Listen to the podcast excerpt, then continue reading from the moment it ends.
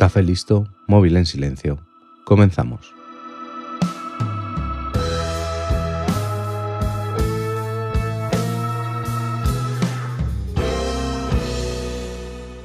Hoy te traigo la historia de otra empresa que nos ha acompañado toda nuestra vida y con la que yo personalmente tengo una historia de amor.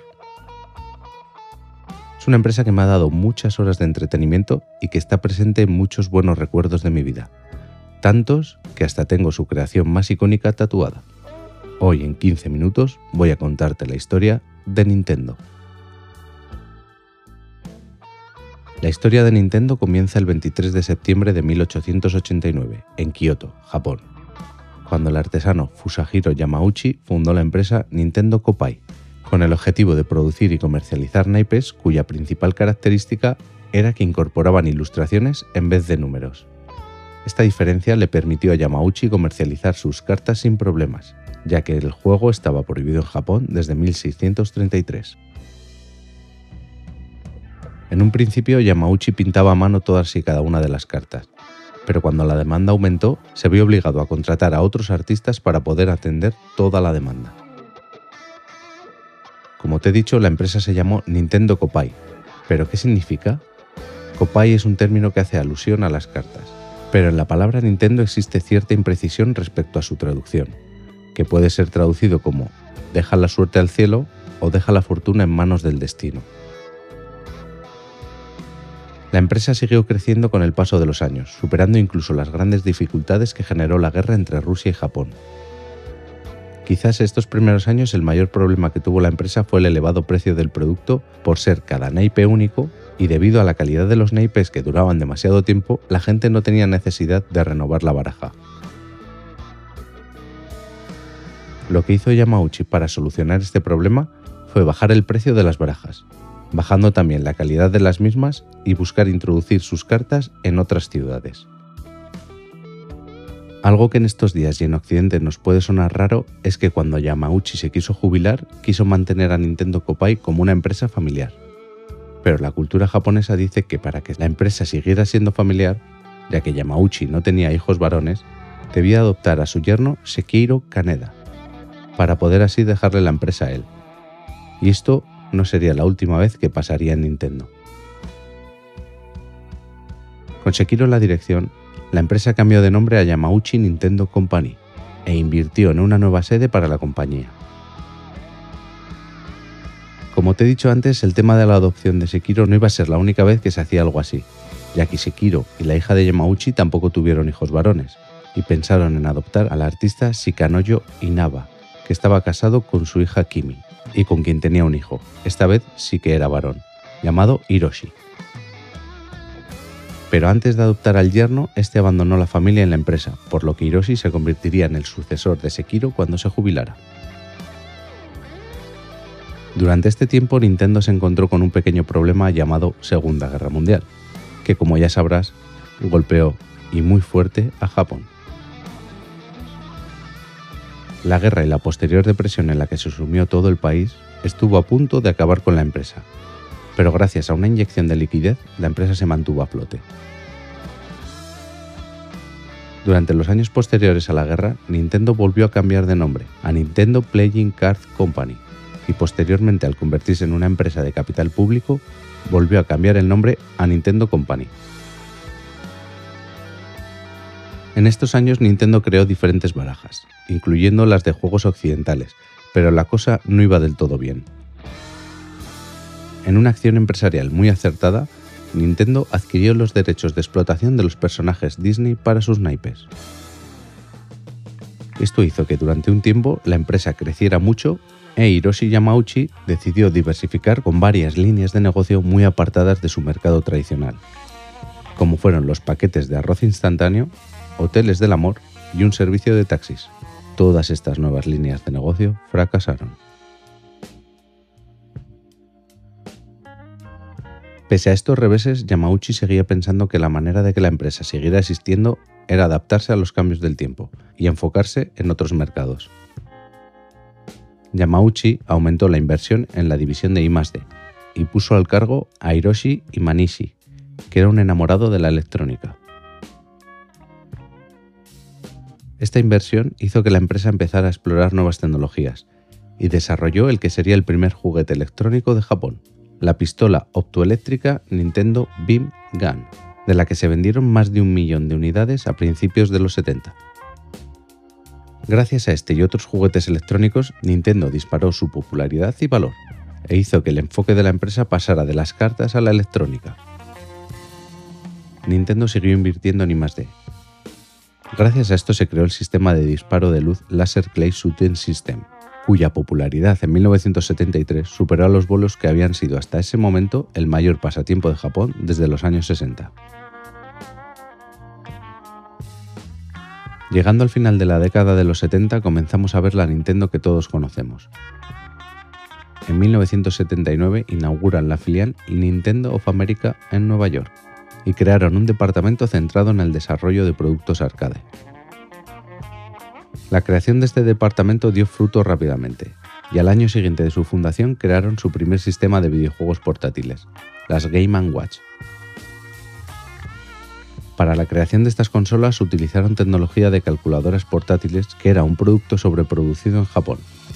Las Game Watch fueron todo un éxito en sus 10 años de existencia vendieron más de 43 millones de unidades. Ten en cuenta que el mundo no estaba tan globalizado, los envíos no eran tan comunes como hoy en día y la industria del videojuego no era algo que fuera de uso tan común como lo es ahora. Quizás ahora no profundizaré tanto como debiera en la historia de las consolas Nintendo, porque creo que cada una de ellas necesitaría un episodio de este podcast, pero sí que quiero hacer un pequeño repaso. En 1981 los juegos arcade estaban muy de moda y Nintendo sacó el Donkey Kong, que fue uno de los primeros videojuegos en los que el personaje jugable era capaz de saltar. Este personaje era conocido como Jumpman y tuvo tantísimo éxito que la gente quería saber más de él y esto le convirtió en Mario. Este icónico personaje fue nombrado así porque se parecía mucho a Mario Siegel, que era el dueño del edificio donde estaban las oficinas de Nintendo en Washington. Este éxito hizo que Nintendo comenzara a desarrollar una videoconsola con juegos intercambiables para que disfrutara toda la familia, y en 1983 nace la Famicom, que en Occidente sería conocida como la NES, Nintendo Entertainment System, o la Nintendo, como se le llamó popularmente en España. He de decir que esta fue la primera consola con la que tuve contacto, ya que la tenían mis tíos y recuerdo pasarme horas jugando a ella en casa de mis abuelos. Y uno de los recuerdos más bonitos que tengo es ir al videoclub a elegir el juego con el que pasarme las horas libres del fin de semana. Con esta consola nació una práctica que dura hasta día de hoy en los juegos de Nintendo. Cada juego, antes de ser vendido, debía pasar la validación de la propia Nintendo, y la compañía que desarrollaba el videojuego no podía publicar ese mismo juego para otro sistema en los dos años siguientes a su estreno para la NES. En los primeros momentos de la vida de la NES aparecieron juegos míticos como el Super Mario Bros. y el The Legend of Zelda, que hicieron que Nintendo destacara en ventas y popularidad. La NES fue producida hasta 1995 en Estados Unidos y hasta 2003 en Japón, vendiendo en total unas 62 millones de unidades. Otro hito de la compañía fue la creación en 1988 de la Game Boy. El concepto era el mismo que las Game Watch, pero con cartuchos intercambiables como los tenía la NES, así que podemos decir que es la unión perfecta entre las dos consolas de Nintendo. Como dato para hacerte ver el éxito de este dispositivo, te diré que en las dos primeras semanas en Japón se agotó el stock que era de unas 300.000 unidades, y en Estados Unidos el primer día que estuvo a la venta se vendieron más de 40.000. Más tarde la Game Boy se actualizaría con la Game Boy Pocket y posteriormente la Color, todas ellas con muchísimo éxito. Entre todas sus versiones se vendieron casi 120 millones de unidades. De esta consola tuve la versión Pocket y mi hermano la Color. Además, empezaron a sacar juegos exclusivos para las Game Boys, que no eran versiones de juegos ya publicados para NES o Super NES, como puede ser el Pokémon, el juego de más éxito en las consolas portátiles. En 1990 nació la Super Famicom, llamada Super NES en Estados Unidos, o la Super Nintendo como se le conoció aquí. La verdad es que no se calentaron mucho la cabeza para ponerle el nombre. Esta sí que fue mi primera consola en propiedad. Recuerdo que me la regalaron para mi primera comunión, y fue mi gran compañera de juego. No voy a entrar en muchos detalles sobre esta consola y las siguientes, porque si no esto debería publicarlo en varios episodios o llamarse la Super Turra de Nintendo en como poco hora y media el podcast. Como dato te diré que estuvo en producción hasta 1999 en Occidente y hasta 2003 en Japón, vendiendo casi 50 millones de unidades. Con el paso a una nueva arquitectura de bits en los videojuegos, llegó el fin de la hegemonía de Nintendo en las videoconsolas. Y aunque en 1996 Nintendo sacó a la venta la Nintendo 64, con juegos tan notables como el 007 GoldenEye y el de Legend of Zelda Ocarina of Time, un nuevo y poderoso contrincante salió a escena, la PlayStation. Nintendo siempre estuvo ahí, con aciertos y fallos, pero la verdad es que los nuevos contrincantes de los videojuegos domésticos le fueron comiendo terreno y nunca volvería a reinar como lo hizo. En el ámbito de las consolas portátiles siguió siendo el referente gracias a las Game Boy Advance y las posteriores Nintendo 3DS y las diferentes versiones de esta. Pero en lo respectivo a las consolas conectadas a un televisor, nunca volvió a hacerse con el trono. Posiblemente uno de los mayores fracasos fue la GameCube. Y aunque fue una consola que se adelantó a su época por incorporar cosas como el mini DVD para los videojuegos y la conexión a Internet, PlayStation se había adueñado del mercado gracias a su PlayStation 2, y además había aparecido la primera Xbox. Debido a esto, Nintendo intentó dar un golpe de efecto con la Wii, que era una consola en la que el movimiento de los personajes o las acciones las realizabas moviendo unos mandos independientes que controlabas mediante los movimientos de tus brazos. Fue un movimiento interesante, pero la verdad es que te limitaba mucho en cuanto a los juegos que podías jugar. Aún así, yo tuve una y la disfruté muchísimo. La historia más reciente de Nintendo quizás sea la menos interesante.